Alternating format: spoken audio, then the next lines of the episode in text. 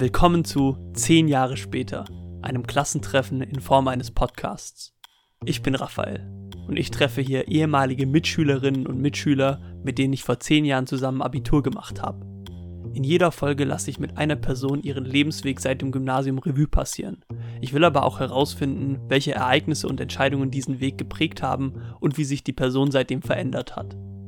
Meine heutige Gesprächspartnerin ist Sabina, Während der Schulzeit waren wir nie in derselben Klasse und hatten auch nie einen Kurs zusammen. Daher weiß ich nicht, ob wir damals überhaupt jemals ein Wort gewechselt haben.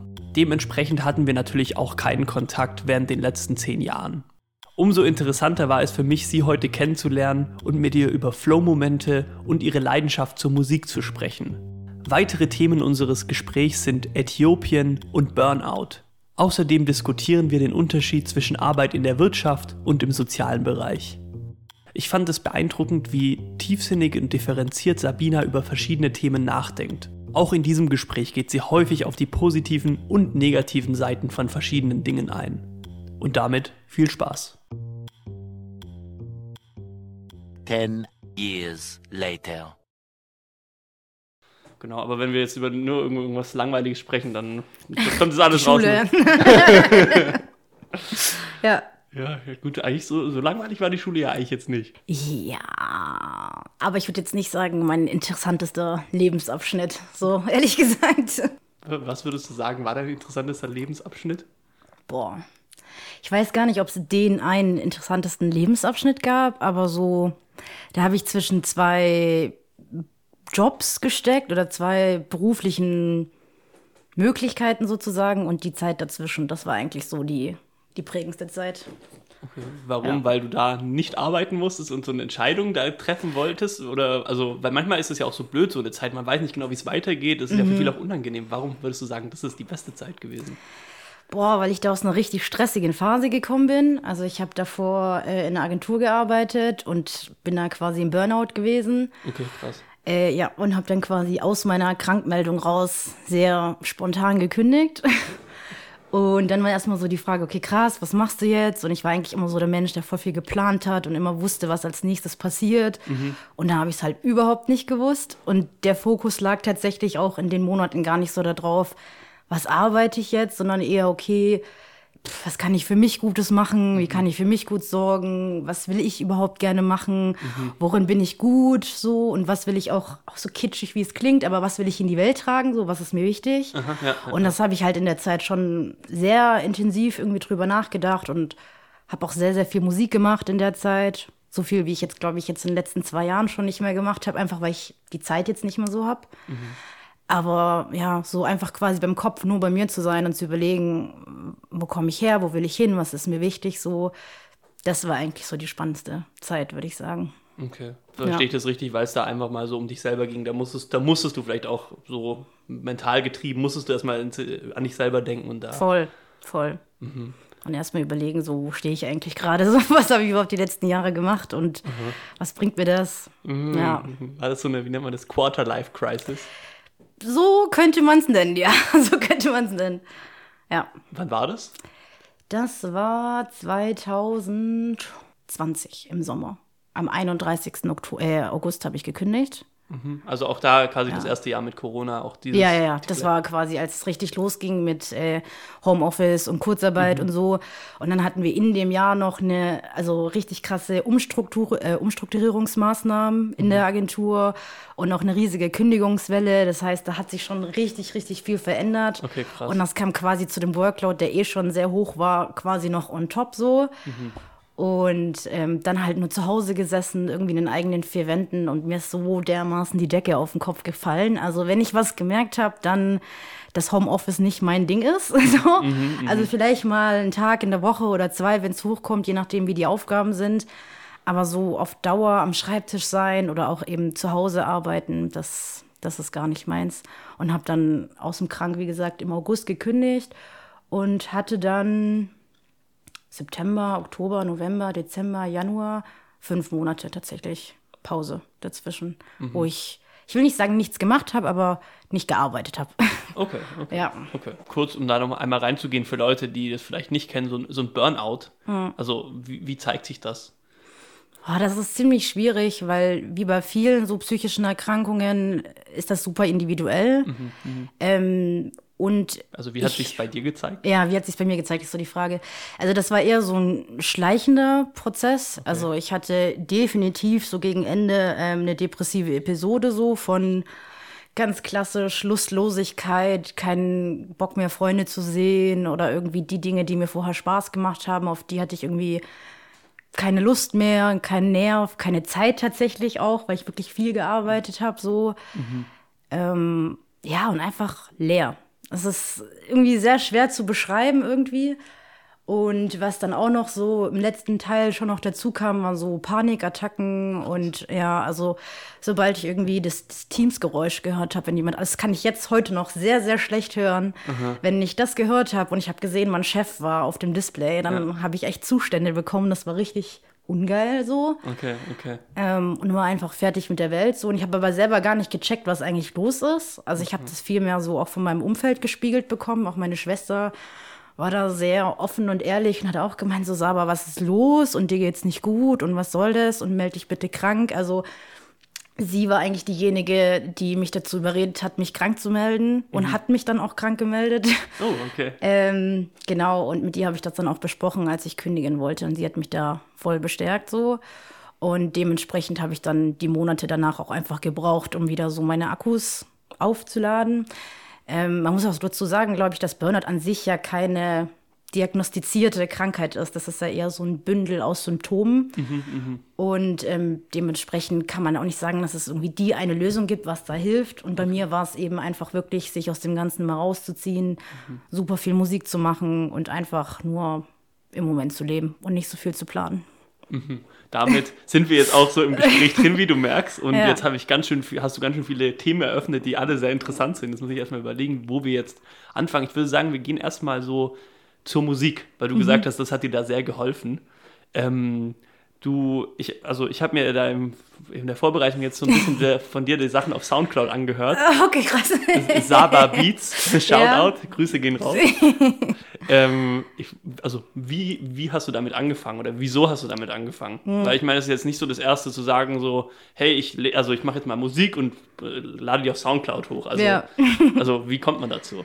Gute Frage. Also ich hatte irgendwie schon immer eine Affinität zur Musik, also auf die eine oder andere Art Zum und Musik Weise. machen oder Musik hören? Oder Beides beides? tatsächlich. Also sei es auch irgendwie als Teenie mit Gitarre angefangen oder mal im Chor gesungen, solche Sachen.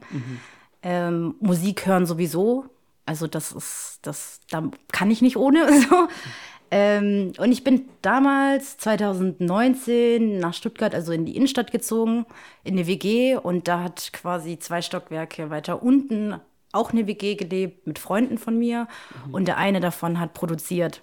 Und jedes Mal, wenn ich eben da unten in der WG war, habe ich natürlich bei dem ganzen Equipment sehr große Augen bekommen und fand das immer super spannend. Und er hat mir immer erzählt, was er das, also was er gerade macht und wie das alles funktioniert und so. Cool. Und äh, habe da ziemlich Blut geleckt und habe mir dann sehr kurzfristig dafür einen neuen Laptop gekauft, ein MacBook. Weil mit dem alten Ding, was ich davor hatte, da pff, hätte ich in die Tonne knicken, also Und treten ich, können. So. Und ich meine, als richtiger DJ oder als richtiger Produzent, also wenn du kein MacBook hast, nimmt dich doch auch keiner ernst, oder? Ich weiß nicht, ob ich so weit gehen würde. So. Also das kann ich, das sage ich so aus meiner, also was ich, wie ich so sehe und Ja. obwohl ich mit diesem, also Musik gar nichts zu tun habe. Deswegen Ja. so sieht es nur für mich immer aus. Ja. Boah, ich weiß, so weit würde ich tatsächlich auch nicht gehen. Ich will jetzt auch niemanden schämen, weil, to be honest, ein MacBook ist scheiße teuer, so. also habe ich mir damals auch nicht neu gekauft, sondern irgendwie gebraucht auf Rebuy oder sowas. Ähm, genau, und hab den dann gehabt und hab mir direkt ähm, so eine kostenlose Software runtergeladen, GarageBand. Genau, und mit denen habe ich dann angefangen, so die ersten Beats zu machen tatsächlich. Und irgendwann hatte ich auch Bock, die irgendwo hochzuladen. Also zum einen, um so ein bisschen das Feedback zu haben und zum anderen hat es mir aber auch voll viel gegeben, so diesen fertigen Track irgendwo zu sehen und dieses Produkt, was irgendwie die ganze Zeit nur in meinem Kopf war, irgendwie da ist. Keine Ahnung, wie ich das sagen soll. Und habe das aber tatsächlich wirklich eher für mich gemacht, weil ich dann irgendwann ganz viele Ideen und Schnipsel auf meinem Laptop hatte. Und dann habe ich mir mal, glaube ich, zwei Nachmittage Zeit genommen und habe die mal wirklich durchsortiert und irgendwie noch mal so fertig gemacht, dass ich sagen kann, okay, das ist in Ordnung so. Und ähm, habe das dann hochgeladen. Von, von wie viel reden wir da? Hast du am Anfang da zwei, drei Tracks hochgeladen oder gleich am Anfang so ein ganzes, also so, so ein ganzes, wie nennt man das, so eine ganze CD? Boah, ich weiß gar nicht, was das erste war, was ich da hochgeladen habe. Ich glaube, ich habe ein Album, Album mit Anführungszeichen, hochgeladen. Ähm, das war, ist einfach nur eine Sammlung aus ganz vielen alten Beats, die ich gemacht habe. Und ich fand es ganz cool, die irgendwie in eine gute Reihenfolge zu bringen, sodass die irgendwie thematisch zusammenpassen. Und ich glaube, das waren zwölf Tracks. Ja, passt, weil es sind zwölf, also Kalendermonate, Kalender. Also ich habe mich da quasi an dem Kalender orientiert. Okay, also zwölf Tracks, die man sich jeden Monat kann man sich einen anhören. So Ja, ungefähr. quasi. Ja. Ähm, das war aber das letzte Album und seitdem habe ich immer mal wieder einzelne Tracks tatsächlich hochgeladen. Wo kommt da die Inspiration dafür her? Weil du sagst, es war so in deinem Kopf. Ich meine, also, Ja. wie kommt es in deinen Kopf rein? Kommt, wacht man da einfach eines Morgens auf und denkt so, oh, diese Melodieabfolge fände ich cool? Also, wie kommt man da drauf? Boah, das ist super, super unterschiedlich. Also manche Sachen sind entstanden aus dem Moment, so dass ich gesagt habe, okay, ich habe Bock jetzt was zu machen und ich habe mich ganz gezielt hingesetzt mit dem mit dem Ziel eben vor Augen irgendwie am Ende des Tages soll da irgendwie ein Beat bei rauskommen. Bei anderen Tracks, da war das halt wirklich eher so die Stimmung. Also das merkt man auch in der, in der Zeit, wo ich gekündigt habe, die fünf Monate habe ich auch viel Mucke gemacht. Und ich persönlich merke das auch sehr an dem Stil, weil die ist das dann eher Tracks so ein bisschen trauriger oder ein bisschen. Also, Traurig würde ich gar nicht unbedingt sagen, aber schon ein Stück weit melancholisch Oh, okay, und okay. Auch sehr nachdenklich, für mich zumindest. Vielleicht sehe ich das auch nur so, weil ich eben weiß, mit was für einer Intention ich das gemacht habe. Mhm, ich weiß nicht, ob das jetzt Außenstehende auch so bewerten würden. Ähm, aber es, vieles geht tatsächlich so in eine melancholische, verträumte Richtung. Der Witz bei der Sache ist eigentlich, ich habe angefangen, weil ich äh, Hip-Hop und Reggae machen wollte. Ich liebe Reggae und Hip-Hop. Okay. Also, davon ist es jetzt schon ein bisschen entfernt, oder? Genau. genau das ist das Ding. Ich habe da dran gesessen und irgendwie kam das nicht so raus, wie ich wollte. Und dann habe ich versucht, da irgendwie meinen Blick ein bisschen weiter aufzumachen. Und vieles davon geht jetzt eher schon in die Richtung irgendwie Chill Out, Lounge Music, äh, elektronisches Zeug. Teilweise manchmal sogar ein bisschen rockig. Ähm, es ist wirklich komplett unterschiedlich tatsächlich. Ich habe da nicht so einen durchgängigen Stil, würde ich sagen. Okay, aber das mit Reggae, das steht noch in Hip-Hop oder das hast du jetzt abgeschminkt, wenn man das so sagen kann? Abgeschminkt habe ich es nicht. Also Hip-Hop mache ich nach wie vor sehr gerne. Reggae tatsächlich weniger, weil ich für mich persönlich so festgestellt habe, das ist für mich so eine Musik, die will ich nicht elektronisch produzieren. Das ist für mich irgendwie Musik, die ich sehr gerne irgendwie, wenn dann live einspielen würde, so. Und dazu habe ich noch nicht die Skills und noch nicht äh, das Equipment oder den Raum. Okay. Aber kommt Zeit, kommt Rat. Irgendwann, vielleicht wird es soweit sein. Okay. Ja. Okay, ja, dann kann sich ja auf jeden Fall vielleicht die potenziellen Zuhörer, die du jetzt gewinnst durch diesen Podcast, darauf, können darauf gespannt sein, was noch so kommt. Auf jeden Fall, ja. ähm, bei dir, ich glaube auf Instagram oder auf deinem Soundcloud, ich weiß nicht mehr welches von beiden, da steht auch One good thing about music, when it hits, you feel no pain. Ja, genau das. Ähm, also verstehe ich das richtig, so ein bisschen so, man kann dadurch, das hast du ja auch vorher schon ein bisschen angesprochen mit der Depression, mit diesem Burnout, man kann dadurch Schmerz verarbeiten oder da besser durchkommen? Also was, was meinst du mit diesem Zitat? Also das Zitat ist aus einem Song von Bob Marley and the Wailers, Trenchtown Rock. Und das bedeutet für mich ganz arg viel, weil ich finde, Musik ist nicht nur irgendwie, ich verarbeite jetzt meine, meine, Emotionen oder ich höre das jetzt irgendwie, um wieder gute Laune zu haben, sondern für mich ist Musik auch ein ganz, ganz krass, krasses Medium, so für ganz viele verschiedene Dinge, zum Beispiel auch für politische Themen ein ganz krasses Medium. Und ich habe so die Erfahrung gemacht, dass wenn ich Musik höre und diesen sogenannten Flow-Moment komme, dass, dass es schon fast so ein bisschen was von einem euphorisierenden Zustand hat. Also wirklich so ein in Watte gepackt sein und mir kann in diesen zwei, drei Minuten gefühlt niemand was so. und das, finde ich, bedeutet für mich das Zitat so ein bisschen. Ah, okay. Ja. Okay, Also, dass, dass man da so ein Stück weit zum einen über Dinge nachdenken kann, aber dass es zum anderen auch so ein bisschen einen darüber hinwegträgt. Sehr interessant, äh, dass du sagst, auch dieser Flow-Zustand, weil also den kenne ich so ein bisschen von, äh, von anderen Tätigkeiten, die ich jetzt mache, wenn man zum Beispiel irgendwie mal was schreibt oder so. Ja. Und vor allem, wenn man darauf Bock hat, also jetzt nicht bei Bachelorarbeiten oder so, Nee, aber da dann, nicht. wenn man da halt auch drauf Lust hat, dass man dann manchmal so abdriftet und da schreibt und schreibt und dann ist man, so, dann ist man da im Flow und dann Voll. läuft es und dann auf einmal eine Stunde rum und dann, oh, cool. Also, Voll. das ist schon ein gutes Gefühl, ja. Wann hattest du deinen letzten Flow-Moment? Das ist eine sehr gute Frage. Wann hatte ich meinen letzten Flow-Moment? Ich glaube im Schneiden des Podcasts. Ja? Glaube ich. ja, Voll ja, schön. Ja, bin ich mir jetzt ja, ziemlich sicher, ja. Nicht bei allen, nicht Mhm. immer, aber ja, doch, definitiv. Was, was glaubst du, was ist so das Rezept für so einen Flow-Moment? Boah, das weil, ist so weil ich das schwierig. ist schon, weil ich, also, ich weiß nicht, ob das jeder so fühlt, ob das so ein Ding ist, bei so Leuten, die irgendwas produzieren oder Ja, kreieren, ich weiß ja. nicht. Aber es ist ja schon, finde ich, so eines der Sachen, die so, so was so ein Leben geil macht, wenn man so diese, immer wieder diese Flow-Momente spürt, oder? Mhm. Voll. Also, Boah, ich glaube, Menschen können bei den unterschiedlichsten Dingen in Flow kommen. So, also mir ist tatsächlich auch zuerst dieses Kreative eingefallen, aber ich glaube, das können auch wirklich ganz banale, banale Sachen sein. Ich, es gibt sicherlich Menschen, die kommen beim Putzen in Flow. Es gibt Gemüse Menschen beim der Gemüse Küche. schneiden, Ja, beim vielleicht, ja. Kochen, beim Tanzen, keine Ahnung. Also irgendwas, was einen erfüllt oder was in dem Moment dich so krass quasi in die Tätigkeit Mhm. reinzieht, dass du einen totalen Tunnelblick hast. Also so geht's mir dann zumindest, dass ich Mhm. dann quasi alles um mich rum eigentlich ausblende. Und ich glaube, das können Menschen eigentlich bei allem Möglichen haben. So würde Mhm. ich sagen. Oder was denkst du? Vermutlich, vermutlich ja. Ja, jetzt wo du sagst, eventuell hatte ich auch mal schon beim Gemüseschneiden vor kurzem meinen Flow-Moment so. Ja. Ja, glaube ich schon ein cooles Ding, wenn man einfach weiß, manchmal weiß man ja auch so, vielleicht ist es auch so ein Ding unserer Generation oder jetzt, wenn man so mehr Möglichkeiten hat, Mhm. so nicht genau, wo es hingeht, wie, also was macht man im Leben eigentlich, wo geht es überhaupt hin? Ja. Diese Fragen, mit denen man sich auseinandersetzen muss, dass man manchmal so denkt, hey, jetzt kann ich für die nächsten zehn Minuten einfach mal Paprika schneiden. Ja. Oder so, dass wenn du das einfach machen kannst, du Ja. weißt, was du tun hast, du machst Voll. das ist ja irgendwie so ein bisschen meditativ auch. Voll. Ich finde, das hat auch super viel mit Achtsamkeit zu tun. Also je nachdem, bei was man in Flow kommt, ist man ja total im Moment sozusagen. Man macht sich jetzt nicht Gedanken darüber, ich muss morgen arbeiten, ich muss später irgendwie noch meine Wäsche machen oder so, sondern man ist halt total im Jetzt und in dem Moment. Und das finde ich super heilsam. Hm. Würde ich jedem wünschen, auf jeden Fall. Ordentlich Flow-Momente. Das ist, glaube Ja. ich, auch das wäre so ein, weil, also heute ist der 2. Januar, Ja. also äh, deswegen erstmal noch frohes neues Jahr. Danke, deswegen, dir Das wäre aber auch ein cooler Neujahrsvorsatz oder, oder ein guter Wunsch für andere. Ja. Also ich wünsche dir nicht einfach ein frohes Neues, sondern ich wünsche dir ein neues Jahr mit vielen Flow-Momenten. Ja. Das, das, ja, da sollte ich drüber nachdenken. Die nächste Person, die ich sehe, der ich ein frohes neues Jahr wünsche, ich glaube, da schiebe ich das hinterher. Auch so ganz ohne Erklärung einfach Flow, okay, Ja. gut. Ähm, gut, jetzt, also finde ich sehr, sehr interessant. Jetzt waren wir schon ein bisschen deep. Ähm, jetzt müssen wir aber so ein bisschen wieder zu diesen Smalltalk-Themen in Anführungszeichen zurückkommen.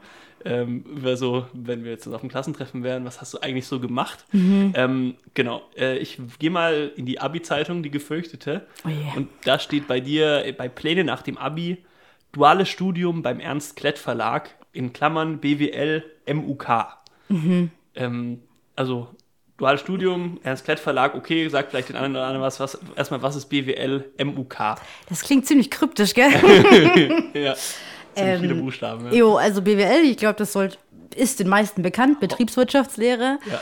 Ähm, und MUK, das war quasi nochmal so eine Spezialisierung, sag ich jetzt mal, von diesem Studienfach in Richtung Medienkommunikation. Mhm. Und dafür steht das MUK, Medien und Kommunikation. Mhm, weil, der, weil der Ernst Klett Verlag ein Verlag ist, das heißt, ihr ja, veröffentlicht da Medien, dann macht es ja auch Sinn, das so da zu machen. Ja, also wie gesagt, offiziell hat sich der Ernst Klett Verlag damals auch als Bildungsmedienhersteller genannt. Ich glaube, da wird es nochmal ein bisschen deutlicher.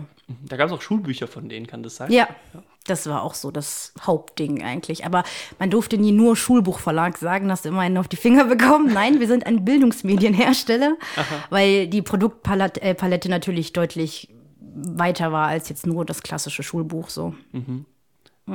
Wieso, wieso da jetzt bei, bei einem Schulbuchverlag? Weil nach der Schule hätte man vielleicht gedacht, jetzt erstmal alles außer Schulbücher sehen. Also dann jetzt direkt erstmal zu einem Schulbuchverlag zu gehen. Darf ich ja jetzt vielleicht sagen, vielleicht hören die auch zu. Aber also zu einem Bildungsmedienverlag zu gehen, also warum? Ich habe mir das ganz offen gesagt nicht so bewusst rausgesucht. also ich habe für das duale Studium musste man sich ja quasi schon mit Vorlauf bewerben. Das heißt, ich habe mich ein Jahr vor dem Abi schon beworben. Ja, in der 11. Und schon eigentlich so, ja. Ja, ich glaube Anfang, wobei, auf jeden Fall ein Jahr vorher. Ja, ja, ja. Ähm, genau, und habe dann überlegt, hm, was will ich machen, was will ich machen. Ich hatte damals ehrlich gesagt noch nicht so viel Plan. Ich habe kurz so über Politik, Wissenschaften und Soziologie nachgedacht. Dann war aber direkt so, oh Gott, was arbeite ich danach? habe das direkt wieder verworfen. Äh, und meine Geschwister haben beide auch BWL studiert und mein Vater Wirtschaft. Und dann lag das irgendwie nahe, mhm. so in die Richtung sich zu orientieren, weil ich wusste, okay, das funktioniert. Man kann da in super viele verschiedene Jobs irgendwie rein und ähm, die Aussichten sind auf jeden Fall gut, was zu bekommen. Klar. Ja. Also stand schon mal fest, okay, Richtung BWL.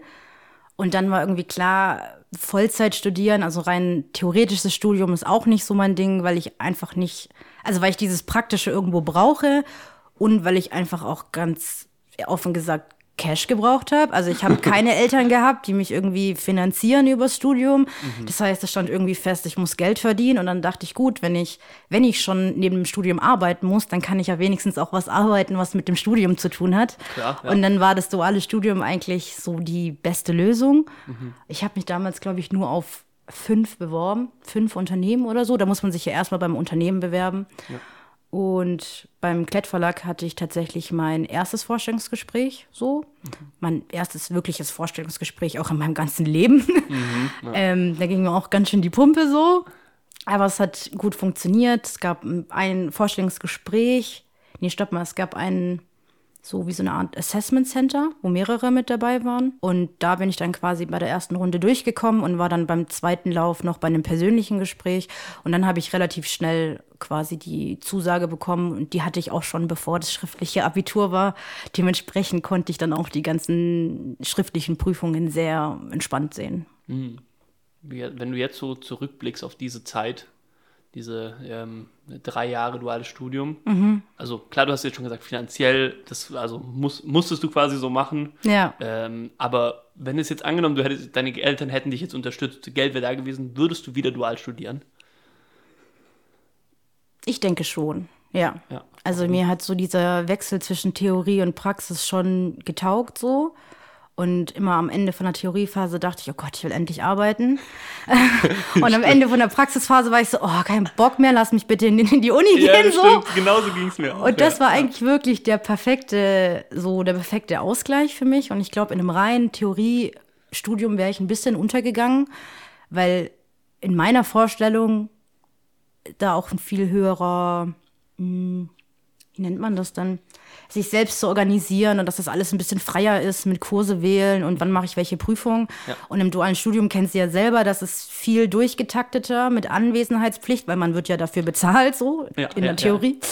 Ähm, und sollte dann auch hingehen, idealerweise so. Mhm. Und ähm, die Vorlesungen, die haben auch eher, finde ich, Unterricht geähnelt. Also so unsere, unser Studiengang, das waren ich glaube, 31 Leute, also wirklich überschaubar, wenn ich mir vorstelle, dass in anderen Vorlesungssälen irgendwie 200 Menschen stehen und der Prof eigentlich nur sein Zeug runterbetet. Und da war es halt wirklich schon noch mehr interaktiv so mhm. und viel Gruppenarbeiten und man kannte sich untereinander und so. Und das, glaube ich, war für mich schon die bessere Wahl. Ich habe das andere nicht probiert, deswegen final kann ich es nicht sagen, mhm. aber Stand jetzt würde ich schon auch noch mal dual studieren. Mhm von diesem Klassenzusammenhalt, den du gerade angesprochen hast, mhm. ähm, bist du noch, also bist du noch befreundet mit den Leuten von damals?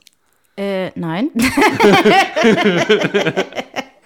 Witzigerweise hat mir oder hat heute eine Kommilitonin ähm, in der WhatsApp-Gruppe, die gefühlt schon seit zwei, drei Jahren tot ist, frohes Neues gewünscht. auch krass, dich gibt's auch noch. Ähm, ja, also es war, waren coole drei Jahre und wir hatten uns gut verstanden und ich hatte auch so meine Gruppe, mit denen ich irgendwie viel auch gemacht habe und so. Aber das weiß ich nicht, ob das bei dir auch so war, aber es hat sich einfach auch so ein bisschen verlaufen, muss ich mhm. ehrlich sagen. Ja. Und dadurch, dass ich jetzt fürs Studium nie weggezogen bin, sondern quasi in meiner Heimatstadt geblieben bin, hatte ich halt trotzdem noch so meine Family und mein ganzes Umfeld und meine Freundinnen und so. Deswegen hatte ich da auch nicht so den Need, ich muss da jetzt Leute kennenlernen, ich muss jetzt auf die Semesterparty und die und die und die. Ja. Und ich hatte auch ohnehin das Gefühl, dass es beim dualen Studium, dieses Studentenleben, was da immer so angepriesen wird, ohnehin nicht so da war. Keine Ahnung, vielleicht wurde ich einfach nur nicht eingeladen. Ich weiß es nicht. ja, ja, ja. Ähm, Kenne ich, ja. Aber ich fand das jetzt so, wie man das irgendwie so aus Filmen oder sowas mhm. kennt. Und das war es tatsächlich nicht. Und wir haben uns nach dem Studium noch ein paar Mal getroffen irgendwie. Aber das hat sich mehr oder weniger verlaufen. Mhm. Wie war das bei dir? Ja, ähnlich. Ja. Okay, äh, ja, aber also ich, ich, es, es liegt da halt auch daran, dass bei mir zumindest kam, ich habe auch in Stuttgart gewohnt, mit meinem Umfeld, mit meinen Eltern, also ich hatte da schon alles und andere, und teilweise kamen die Leute auch aus Tübingen, aus Heilbronn, also gefühlt aus allen Himmelsrichtungen so weit weg, dass man auch quasi im Privaten gar nichts miteinander hätte machen können. So. Ja. Und deswegen war es dann also auch nicht so, also da manche Leute, die extra nach Stuttgart gezogen sind, die hatten miteinander viel zu tun, aber Ja. also ich war da jetzt nicht so involviert. Hm. Hättest du es dir anders gewünscht oder war das für dich so in Ordnung? Ich glaube, jetzt so rück- rückblickend ist das in Ordnung. Ähm, ja, also dadurch, dass ich mir die Miete gespart habe in, Ja. der, in der Zeit und so bei meinen Eltern gewohnt habe, kam auch, darauf baut ja auch viel dann auf und so. Ja. Ähm, klar, aber wenn ich jetzt, also ich finde beides, also voll okay. Ja.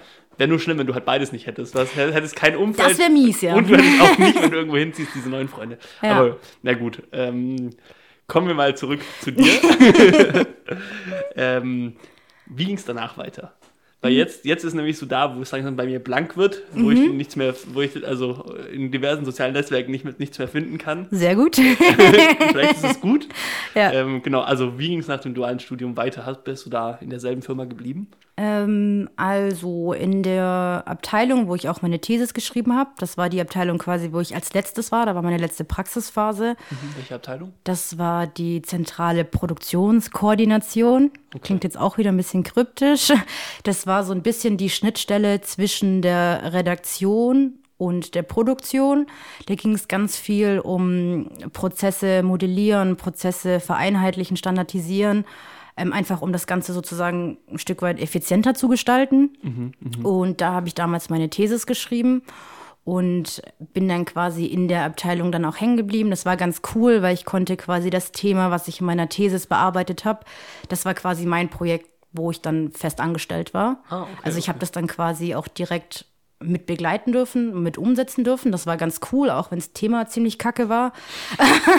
Aber an sich zu sehen, dass es irgendwie nicht für die Tonne war, so, war wirklich ein ganz cooles Gefühl. Und um auch ehrlich zu sein, da hat man auch selber so ein bisschen den Expertinnenhut auf und so. Und das hat sich schon ganz gut angefühlt. Ähm, hatte aber von vornherein nur eine befristete Stelle von einem halben Jahr. Ich wollte mich ursprünglich eigentlich unbedingt ins Controlling. So, das war voll mein Ding, da hatte ich voll Bock drauf. Da war aber keine Stelle frei. Okay. Und ähm, dann habe ich eben die Stelle dort angeboten bekommen für ein halbes Jahr. Und das war für mich auch perfekt, weil ich wusste, okay, ich mache das jetzt übergangsweise, weil ich keine Lust hatte, jetzt direkt nach dem Bachelor irgendwie mir einen neuen Job zu suchen. Und es war nur ein, auf ein halbes Jahr ähm, datiert. Da wusste ich, okay, das hat ein Ende so. Und genau, war dann da ein halbes Jahr in der Abteilung und habe dann das Projekt so ein bisschen mitbegleitet. Und das war dann tatsächlich aber nach sechs Monaten auch schon wieder rum. Okay, und danach ging es dann nicht ins Controlling. äh, nein, tatsächlich nicht. Ich habe kurz überlegt, ob ich noch in dem Verlag bleiben soll. Die haben mir auch zwei Stellen angeboten gehabt, also quasi dann fix in der Abteilung, wo ich schon war, mit den Prozessen und allem. Ähm, habe dann aber auch gemerkt, hm, nee, eigentlich will ich das nicht so wirklich. Und ich war bei Klett schon zufrieden. Also von außen betrachtet muss man sagen, war das wirklich ein guter Arbeitgeber. Die haben gut gezahlt, so man hatte sonst auch Vergünstigungen und die haben einfach nach einem geschaut. Das war schon ganz gut. Ähm, ich habe aber einfach gemerkt, dass zum einen ich nicht so ganz in dieses Unternehmen reinpasse, so von dem, was da gemacht wird und auch in die Firmenkultur nicht so wirklich. Also das war schon etwas so ein bisschen Familienunternehmen-mäßig und schon etwas konservativer und so.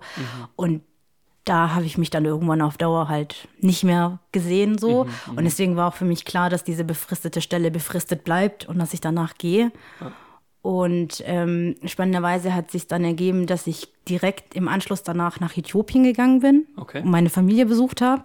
Tatsächlich das erste Mal in meinem Leben, deswegen war die Reise Okay. schon ziemlich krass so. Wow.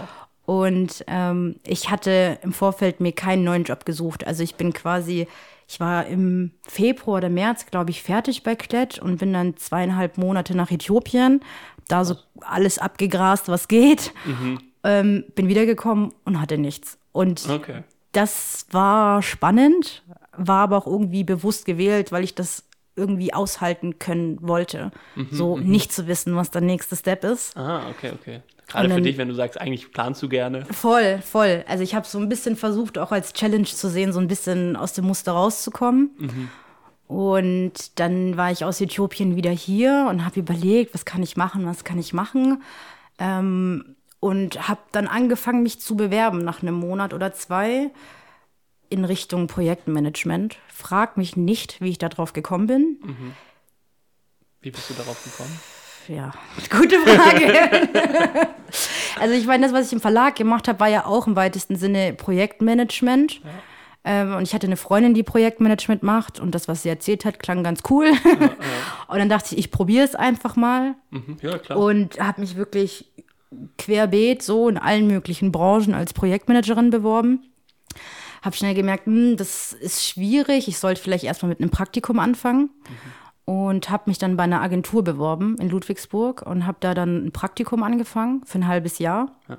Das Werbeagentur. Ja, also die haben nicht nur Werbung gemacht, aber ja, so klassisch Agentur eigentlich. So wirklich so richtig klassisch mit äh, Tischtennisplatte und Kicker im Keller und sowas. und gratis Wasser. Wow, Also ganz klassisch Agentur und alle nur per Du und wir sind alle so cool und eine Familie und so. Das war das Ding. Und äh, da habe ich ein halbes Jahr gearbeitet und fand es eigentlich auch ganz cool. So, also die, das war halt so ein ganz krasser Kontrast zum Verlag, weil in der Agentur so, ich war mit meinem Chef dick, alle per Du, alles irgendwie lockerer. Ich konnte äh, ins Büro kommen, wie ich wollte, so, wenn ich nicht gerade einen Kundentermin hatte. So, das war schon ganz cool und ich glaube, so dieser Kontrast, der hat mir sehr gut getan und habe dann nach dem halben Jahr auch eine Anstellung bekommen, habe dann als Junior-Projektmanagerin angefangen und ich habe damals schon bei der Einstellung gesagt, eigentlich will ich den Junior nicht haben, weil ich habe ein Praktikum vorher gemacht. Ich sehe nicht ein, warum ich nochmal Junior machen sollte, ähm, weil ich das Unternehmen kenne. Die mussten mich nicht mal einarbeiten. Ich habe genau in exakt gleichen Projekten weitergearbeitet. Also da hat sich nicht viel geändert. Und dann haben wir der, die also so einen kleinen Deal gemacht, dass ich quasi mit Junior einsteige, aber nur ein halbes Jahr und ich den quasi dann verliere den Junior-Titel und dann direkt einen Gehaltssprung krieg. Das ist dann auch passiert. Dann habe ich dann den Junior verloren, dann war ich quasi reguläre Projektmanagerin dort. Ähm, genau. Und habe da so vor mich hingearbeitet. Und ja, es war, es war schon spannend und ich glaube, es hatte auch irgendwo seine Berechtigung, die Zeit in meinem Leben dort zu sein, weil du da sehr breit aufgestellt sein musstest, so von den Themen. Und ich habe irgendwie, allein schon was irgendwie Bürokommunikation angeht und Präsentationen halten, Verkauf, du arbeitest mit der Kreation zusammen, also du bist ja als Projektmanagerin da schon eine Schnittstelle. Und es war schon noch ganz cool, in so viele verschiedene Bereiche quasi reinzugucken. Also das war schon ganz geil. Aber es war halt schon vom, vom Workload einfach super viel. Also ich saß sehr oft abends dran bis um 10 oder sowas, weil ich halt wusste, okay, das Angebot muss am nächsten Tag raus, ob ich will oder nicht so. Ja, ja, ja. Und ansonsten kriege ich halt einen Einlauf. ähm, oder wenn Zahlen nicht gestimmt haben, dass du da halt nochmal nachbessern musstest oder so. Und teilweise auch einfach, also ich muss dazu sagen, ich hatte auch sehr nette Kundinnen, aber ich hatte auch sehr schwierige Kundinnen, so. Ja, okay. Ja. Ich habe gerade überlegt, wie ich das ausdrücken soll.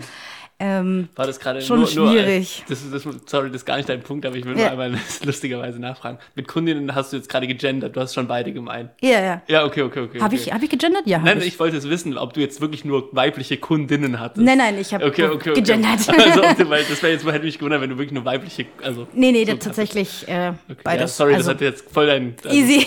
voll rausgebracht. Easy. Ich versuche immer zu gendern, wenn ich es vergesse, darfst du mich sehr gern dran erinnern. Ähm, genau. Und hatte, wie gesagt, eben einen schon hohen Workload, so mit abends irgendwie noch. Am Wochenende habe ich tatsächlich auch sehr viel gearbeitet, irgendwelche Kalkulationen fertig machen oder ähnliches. Und da habe ich schon gemerkt, boah, pff, das wird langsam echt zu viel, so von der Verantwortung auch und von den Arbeitszeiten. Habe dann mit meinem Chef damals geredet, der war super verständnisvoll.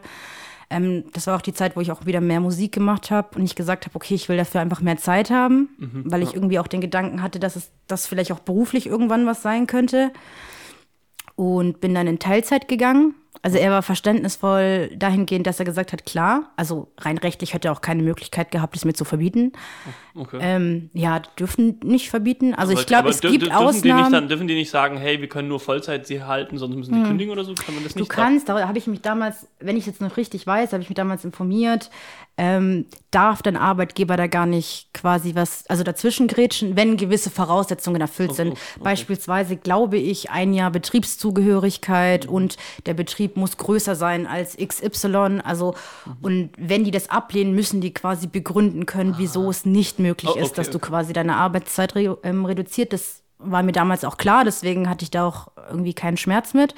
Ähm, hatte aber schon kurz geguckt und war so, wirklich? Und du bist doch noch so jung und jetzt hast du gerade dein Junior weg und ein Senior und so, willst du da nicht weitermachen? Und ich habe ihn angeguckt und habe gesagt, und wer gibt mir die Zeit zurück? Also Mhm. niemand. Ich kann gerne jetzt hier noch Zeit absitzen, zwei Jahre und habe meinen Senior und dann so, ja Willst du da halt noch mehr Zeit ab danach? Ja. Also, hatte ich, also wenn da, andere Leute haben da voll Bock drauf und das ist voll das Ding. Meine Schwester ist auch so eher Karriere fix, also fixiert, das klingt super böse, aber hat da mehr Ambition, so rum gesagt. Mhm. ja, und die ja. habe ich halt einfach nicht.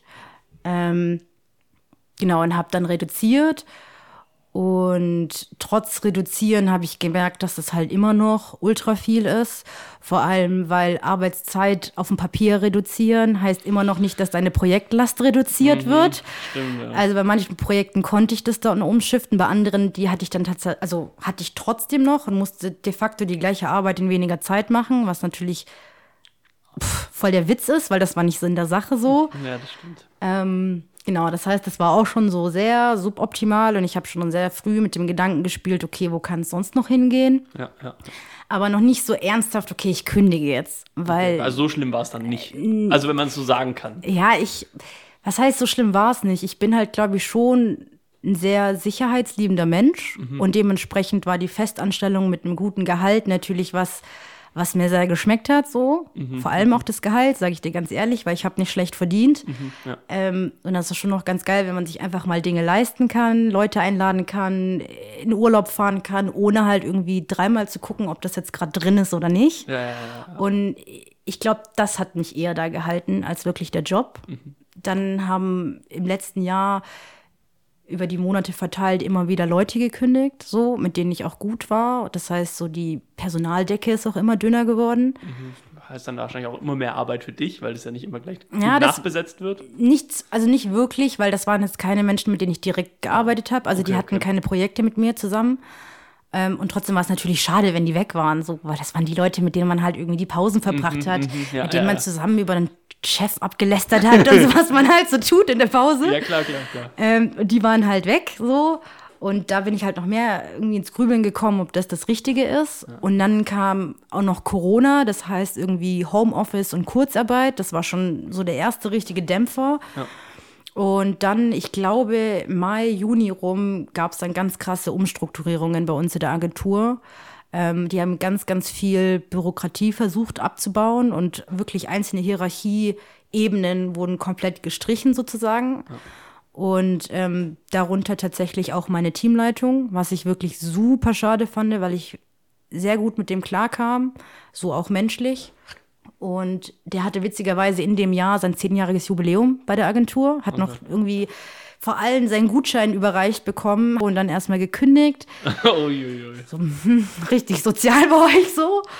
Ähm, das war echt, echt schwierig, als der dann weggefallen ist, weil er schon noch so ein bisschen mein Backup war. Wenn irgendwie was scheiße lief, wusste ich, der hält irgendwie die Hand vor und der war halt jetzt weg. Und ähm, das hat man schon noch sehr gemerkt. Okay, ja. Ähm, genau, und dementsprechend ist das irgendwie dann immer schlimmer geworden und immer stressiger und ich habe mich immer mehr irgendwie eingeigelt und immer mal wieder krank gewesen, aber da mal irgendwie zwei Tage, hier mal drei Tage und ich meine, du kennst es wahrscheinlich selbst, man ist drei Tage nicht da und der Berg, den man dann danach abarbeiten darf, ist gefühlt doppelt so hoch. Ja, ja. So, Ja. und dementsprechend habe ich mich da eigentlich nur in einem Rad gedreht und bin eigentlich nie so wirklich dazu gekommen, zu entspannen und Mhm. irgendwie mal runterzukommen und runterzufahren. Und ähm, genau in dem Sommer 2020 war dann so der Peak eigentlich, wo ganz viel Projekte irgendwie aufgelaufen sind. Ich, dann gab es noch das Office in Hamburg, wo ich irgendwie Projekte übernommen habe, die irgendwie für mich sehr undurchsichtig waren. Das heißt, da habe ich mich irgendwie noch reingearbeitet, hatte da auch Kundinnen, ja, die auch nicht immer ganz leicht waren oder mit denen ich einfach nicht so klar gekommen bin. Und das alles hat mich einfach super, super runtergezogen. Und ja, irgendwann habe ich dann den Entschluss gefasst, so geht's nicht mehr. Und so will ich das auch nicht mehr. Und ähm, ich hatte dann in der Familie noch einen Vorfall in dem Jahr. Und das hat mich halt super geprägt, weil ich dadurch voll ins Denken gekommen bin, so was ich überhaupt in meinem Leben anfangen will und ob das, was ich gerade mache, sinnvoll ist. Und ich dann irgendwie festgestellt habe, also das klingt jetzt so böse und ich will das gar nicht so über einen Kamm schweren, aber für mich war es halt so acht Stunden auf den Bildschirm glotzen und weg und danach keine Kraft mehr haben, irgendwas anderes zu machen. Und das hat mich halt einfach nicht erfüllt und ich habe festgestellt, okay, nur weil ich gut in einer Sache bin, heißt das nicht, dass ich sie machen muss und dass mich das erfüllt so. Und das war eine ganz, ganz krasse Erkenntnis, glaube ich, die mich auch noch mal so ein bisschen mehr so in diese Burnout-Geschichte reingebracht hat, weil nicht nur dieser Workload da war, sondern halt auch so dieses mir hat voll der Sinn gefehlt in der Arbeit. Ich wusste gar nicht mehr, für was ich das mache. Ich habe für Menschen gearbeitet, mit denen ich nicht klarkam, mit Menschen gearbeitet, mit denen ich nicht klarkam. stimmt, So in dem Rahmen, mit dem ich nicht klarkam. Also eigentlich alles sehr suboptimal. Und ja, dann kam der Cut und der war richtig gut. Hat gut getan. Als erstes, wenn du da wirklich den Cut machst, das war Mhm. bestimmt nicht leicht. nee. Also, also, weil ich meine, du hast ja auch gesagt, quasi, man gewöhnt sich an diesen, so manche würden es goldenen Käfig nennen, so dieses, das Gehalt, das du jeden Monat überwiesen bekommst, Mhm. Das was ja trifft auch ziemlich was, gut, goldener Käfig. was ja auch wichtig ist, weil auf der Straße leben will man auch nicht. Aber Ja. so an sich, das ist keine leichte Entscheidung, da zu sagen, nee, okay, mir geht's jetzt schlecht, aber ich habe da jetzt, wie, wie viele Jahre, fünf Jahre hast du dann schon gearbeitet? Wie, oder wie lange? Also in der. Agentur habe ich ziemlich genau zwei Jahre gearbeitet. So, und irgendwas, irgendwie. Ja. Okay. Also jetzt ist ein Maklett und sowas jetzt mal nicht reingerechnet, sondern wirklich nur Agentur. Okay, aber, die, aber du hast dann trotzdem schon zwei Jahre investiert. Ja. Und dann auch zu sagen, quasi, also kann man ja so sehen, wie man will, aber wenn du, wenn du das ganz negativ betrachtest, sagst du, hey, ich habe jetzt zwei Jahre investiert, die werfe ich jetzt weg. Mhm. Und äh, jetzt habe ich auch kein Einkommen mehr, jetzt sitze ich bald auf der Straße. Mhm. Also, wie, wie, wie hast also wie war diese Entscheidung? Ja. Es war voll schwierig. Also ich habe super lang gehadert. Also wenn ich ehrlich bin, habe ich die Entscheidung so fast das ganze Jahr mit mir rumgeschleppt. Habe einfach nicht den Arsch in der Hose gehabt irgendwie. Und als es mir dann halt immer schlechter ging, habe ich auch mit Freundinnen drüber geredet und mir hat so voll das Feedback von außen geholfen. Also, dass die mir dann gespiegelt haben, so, hey Saba, wir erkennen dich nicht mehr wieder, du hast keinen Bock auf gar nichts, so, du hast kaum Zeit, weil du nur arbeitest. Wenn wir dich mal sehen, kotzt du eigentlich nur über die Arbeit ab, so. Irgendwas stimmt da nicht. Okay, so. ja, ja, ja, und diese Gespräche gab es sehr viel und ähm, unter anderem auch sehr viel mit meiner Schwester.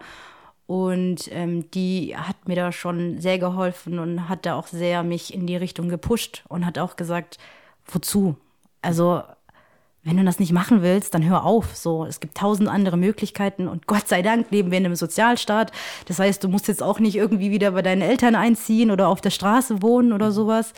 Und ähm, ich glaube, ohne die Person in meinem Umfeld hätte ich das auch nicht so geschafft. Also es hat schon viel Überwindung irgendwie gekostet. Vor allem, wie gesagt, volles Gehalt. Das war mitten in Corona so, wo alle anderen gefühlt um ihre Jobs bangen und ich habe meinen halt kurz mal an den Nagel gehängt. So. Mhm, ja, ja. Ähm, ja, aber es war ganz gut. Ich war auch dann noch bei einem, bei einem Hausarzt, mit dem ich das alles besprochen habe und so, weil bei mir schon noch eine gewisse Symptomatik da mitgeschwungen ist. Und ich habe das dem erzählt und der hat mich auch angeguckt und war so, wissen Sie selber, dass das nichts ist, oder? Und ich so, "Mm, ja, eigentlich schon, wenn ich ehrlich bin. Ähm, genau, und der hat mir das tatsächlich auch attestiert und ähm, dank ihm durfte ich dann auch früher aus de- meinem Vertrag raus, ohne quasi von der Agentur für Arbeit gesperrt zu werden für das Arbeitslosengeld 1. ja, Das stimmt. war ganz cool. Also ich hatte da einen super verständnisvollen Arzt. Ich habe da auch schon andere Erfahrungen gemacht, die waren echt bitter. Also bei einer anderen Ärztin und die das überhaupt nicht ernst genommen hat und einfach nur gemeint hat, gehen Sie halt mal irgendwie eine Runde spazieren. Und ich dachte mir so, Dankeschön für nichts.